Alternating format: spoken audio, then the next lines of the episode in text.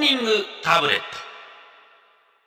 サンデーリッカーズモーニングタブレットのコーナーでございます、はい今日のメッセージテーマは昔から好きな映画うん。ね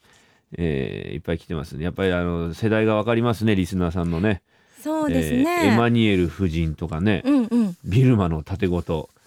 魔界転 生えーローマの休日とかもあ りますよ。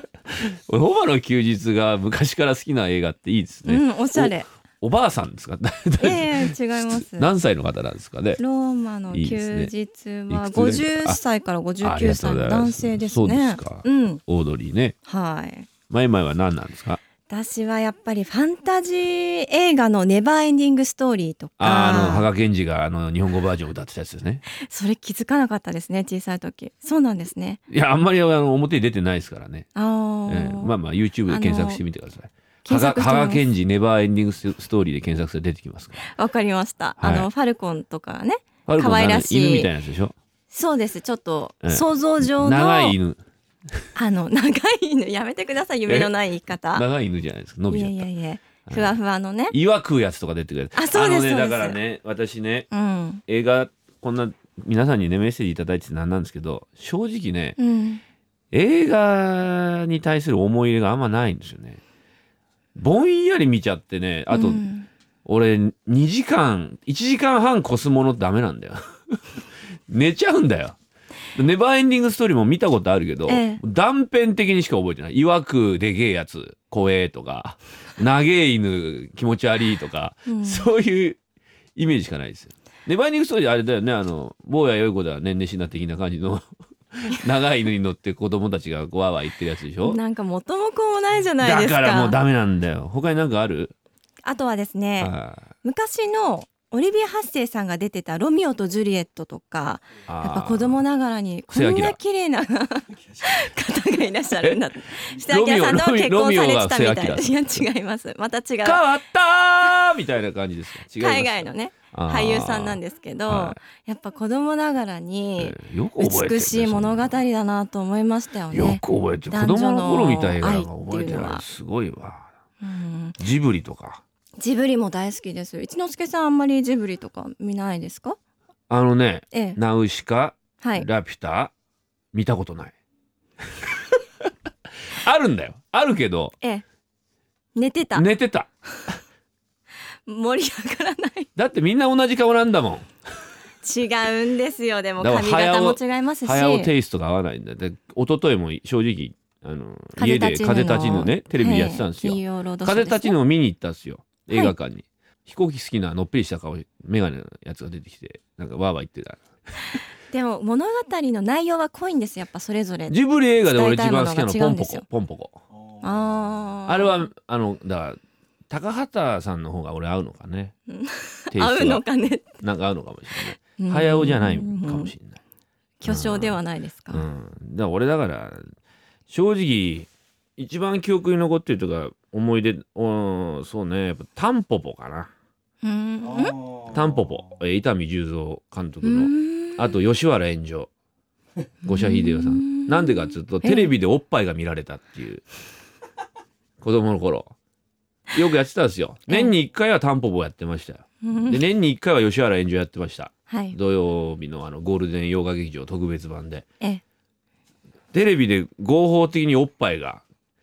9時台夜の9時台に見られるっていうええその喜びですかねやっぱね中学小学校の時にねそこはやっぱり寝ないんですね寝ないですねん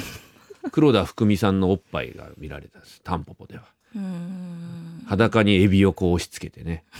役所広司さんがね生きたエビを裸の上にポンって乗っけるんですよでその上に透明のコップみたいなのにカパってかぶせるとエビがバチバチバチバチバチって跳ねるんだよそうするとキャーっつってこう黒田福美さんが喜ぶみたいなそういうのはもう克明に覚えてます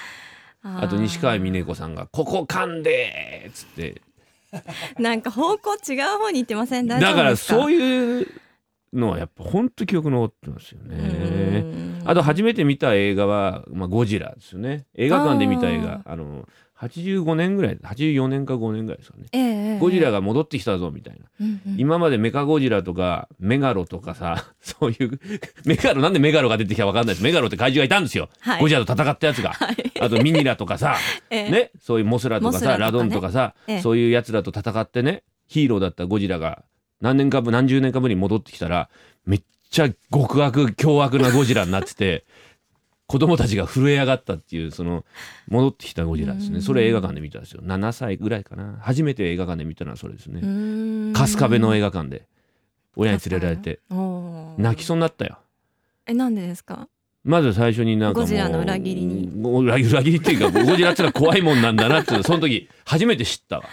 うーんああ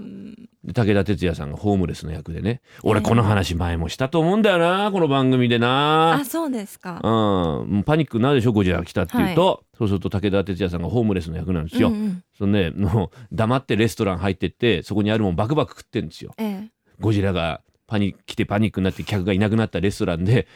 汚い武田鉄矢さんがバクバク飯食ってたらええ窓の向こうにゴジラの目がギョロって光って「あんだこの野郎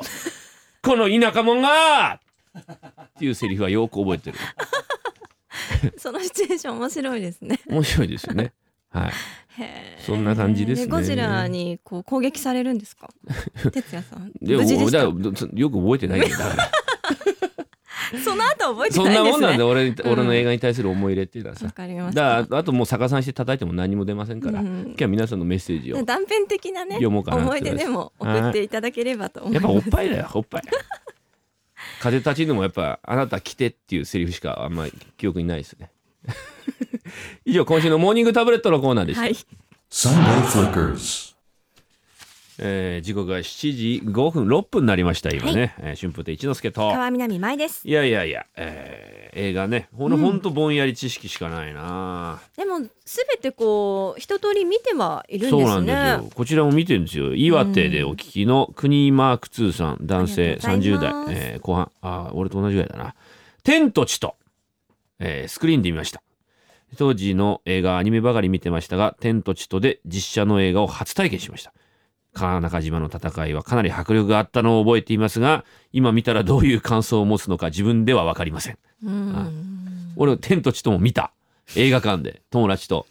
中学中1ぐらいか中1中2ぐらいの時あーみやちゃんと見た、みやちゃんっていう同級生と、うん、どうでした感想は寝た中学生からやっぱりはい睡魔が、なんかそう傾ド向にあるんですねーッつってこう河川シーンはすごいんだけどええ寝た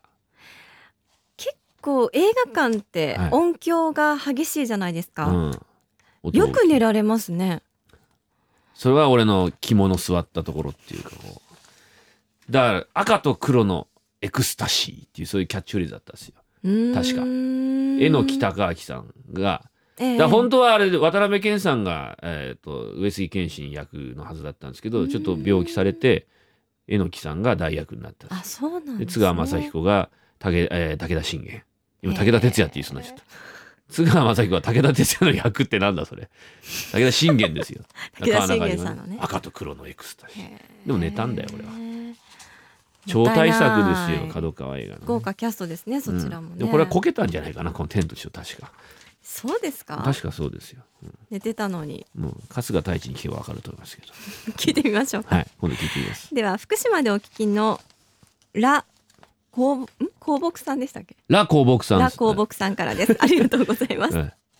映画といえば何といってもローマの休日ですオあーードリー・ヘップバーンの可憐さ美しさそしてストーリーを通して感じる天真爛漫な演技はうん私の脳裏から離れることはありません、あの映画を見てから何十年も経っていますがあれより感動した映画はありませんでしたし今後も現れないと確信しています見たこれもあの口の中手突っ込んで「うわー!」っつって「ほー!」とか言って「大丈夫だ」みたいなそういうシーンあったよね なかったっけあるよねローマの休日ねなんか壁に真実の口だけ口だっけあ「えいだいだいだいだいだいだいだい!」っ真実の口ねつってあの男が「うわー!」っつってえーあの女が「いやー大丈夫!」っつって女って「大丈夫だ」世界のヘップバーンですよでも俺ヘップバーンの顔とか出されてもよくわかんないもんいっぱい出され何てでもすかその分け隔てないアピールわかんないそんな そんな権力とかに俺屈しないよわかんないんだもんしょうがないよ外国人みんな同じ同じ顔に見えるから俺正直鼻高いし鼻高いし、もう小学生の感想ですね。そうですそうですそうですそうなんですよごめんなさいね本当に福井の安藤さんあありりががとうごとうござざいいますます。えールパン三世カリオストロの城ですアクションカーチェイス改めて見ると本当に無駄のない映画ですルパンが城の屋根を登ったり走ったりビューンと飛んだり 子供か、見てる方もなんだかふわふわしてきますなるほどルパン面白いですね。カリオストロの城っていうのはもう本当年1ぐらいでやってますよねうん日テレでねああそうですね。再放送さこてれますねも俺も何度も見てるんだけど、全く心に引っかからないそうですか。なぜならもう早尾テイストの顔だからですよあのまた女違いの子ませんが本当にえ峰不二子さんとかルパンとかまたジブリとは違いますよねヒロインがほらあの早尾顔でしょやっぱ、そうですかね早早尾が好きな顔でしょ多分これ好好きなっていうか早尾が関わってるよねこれね、そうですねそうだよねさはいうん、だから引っかかんないんであの顔そうですかすいませんねすいませんでも小栗旬さんとか黒木明紗さんがね最近ルパン三世、はいそっち出さない方がいいんじゃないですか出らそれれてますもんねカリオストロの話してる時にそれ出さない方がいいってなんですよそうです かダメですよそれ出した人らには厳しいですね人には厳しいです、では滋賀でお聞きのうさぎ犬さんからですうん昔好きだった映画はキングコングという映画でした小学生の頃に見た洋画で吹き替え版でしたはい、キングコングがニューヨークに連れてこられ電車を破壊するシーンなどが迫力ありましたけどエンディングでキングコングがヘリコプターの攻撃に遭いビルの屋上から落下して、えー悲鳴を上げるシーンは幼心に衝撃を受けました俺は子供の頃キングコング2 2だったかなだリメイクされてましたよねうーんただそのキングコングは多分すごい古いキングコングじゃないですかあーそうなんですかねゲームがファミコンありましたねキングコング2っていうのはね、うんうーんカプコンかなんか出てましたキングコングを操るんですよで街を破壊するという 非常に大雑把な映画映画じゃないファミコンでしたけども、えー面白かったなあれねえーじゃもあううんねうん変わったんですかね、ストーリーがねちょっスとトーリー変わってないそれはゲームの話俺が言ったのあはーゲームキングコングを最後の操方って街を破壊するゲームがあったんですあーなるほどそれは映画はやっぱりキングコングでもキングコングがかわいそうなんだよ連れてこられちゃったりなんかしたんじゃないの、うんでなんかビル登ってガオっつってさうんうんうん俺の映画知識ひどいなず今さ日んはね多めに見てもらえ映画が好きな人は、が聞いたら本当怒り出すぐらいの今日の番組のクオリティですよ安定した低レベルうん、でもこの後バックトゥザフューチャーについては詳しく詳しい人が出てくそうるなんんでですすよお伝えしもまうすのでね向こうにいますよ、はい本当にすごい格好してんなあの人楽しみですね、はいというわけであじゃあねメール決めましょう俺天と地と好きだからこう天と地との、えステッカーですかえステッカーあげや、はいあげちゃいましょう、えー、国マーク2さんお送りしますんで私千と千尋の方にお送りしてもいいで すかダメケチケチいいよじゃあしょうがないからじゃあお送りしいいですかお願いしますって言ったらいいっていうえーじゃあダ メあげますじゃあお願いしますだってえやっぱりほらそれぞれの名シーンとか名台詞、名音楽があればそれでいいっていう風にこう語ってらっしゃいますから、あそれぞれの見方があるんだよって、はいみんなそう違共っ感てしたんですみんないい的な感じですね、じゃあダメもうあげるよしょうがないからじゃあお送りしますライミンさんそこまでしてもらいたくねえと 思うと向こうの人もその人もね、ええ差し上げますもらってやってくださいお願いします,、はいお願いしますえーメッセージこちらまでサンデーアットマーク JFN.CO.JP でございますお待ちしてます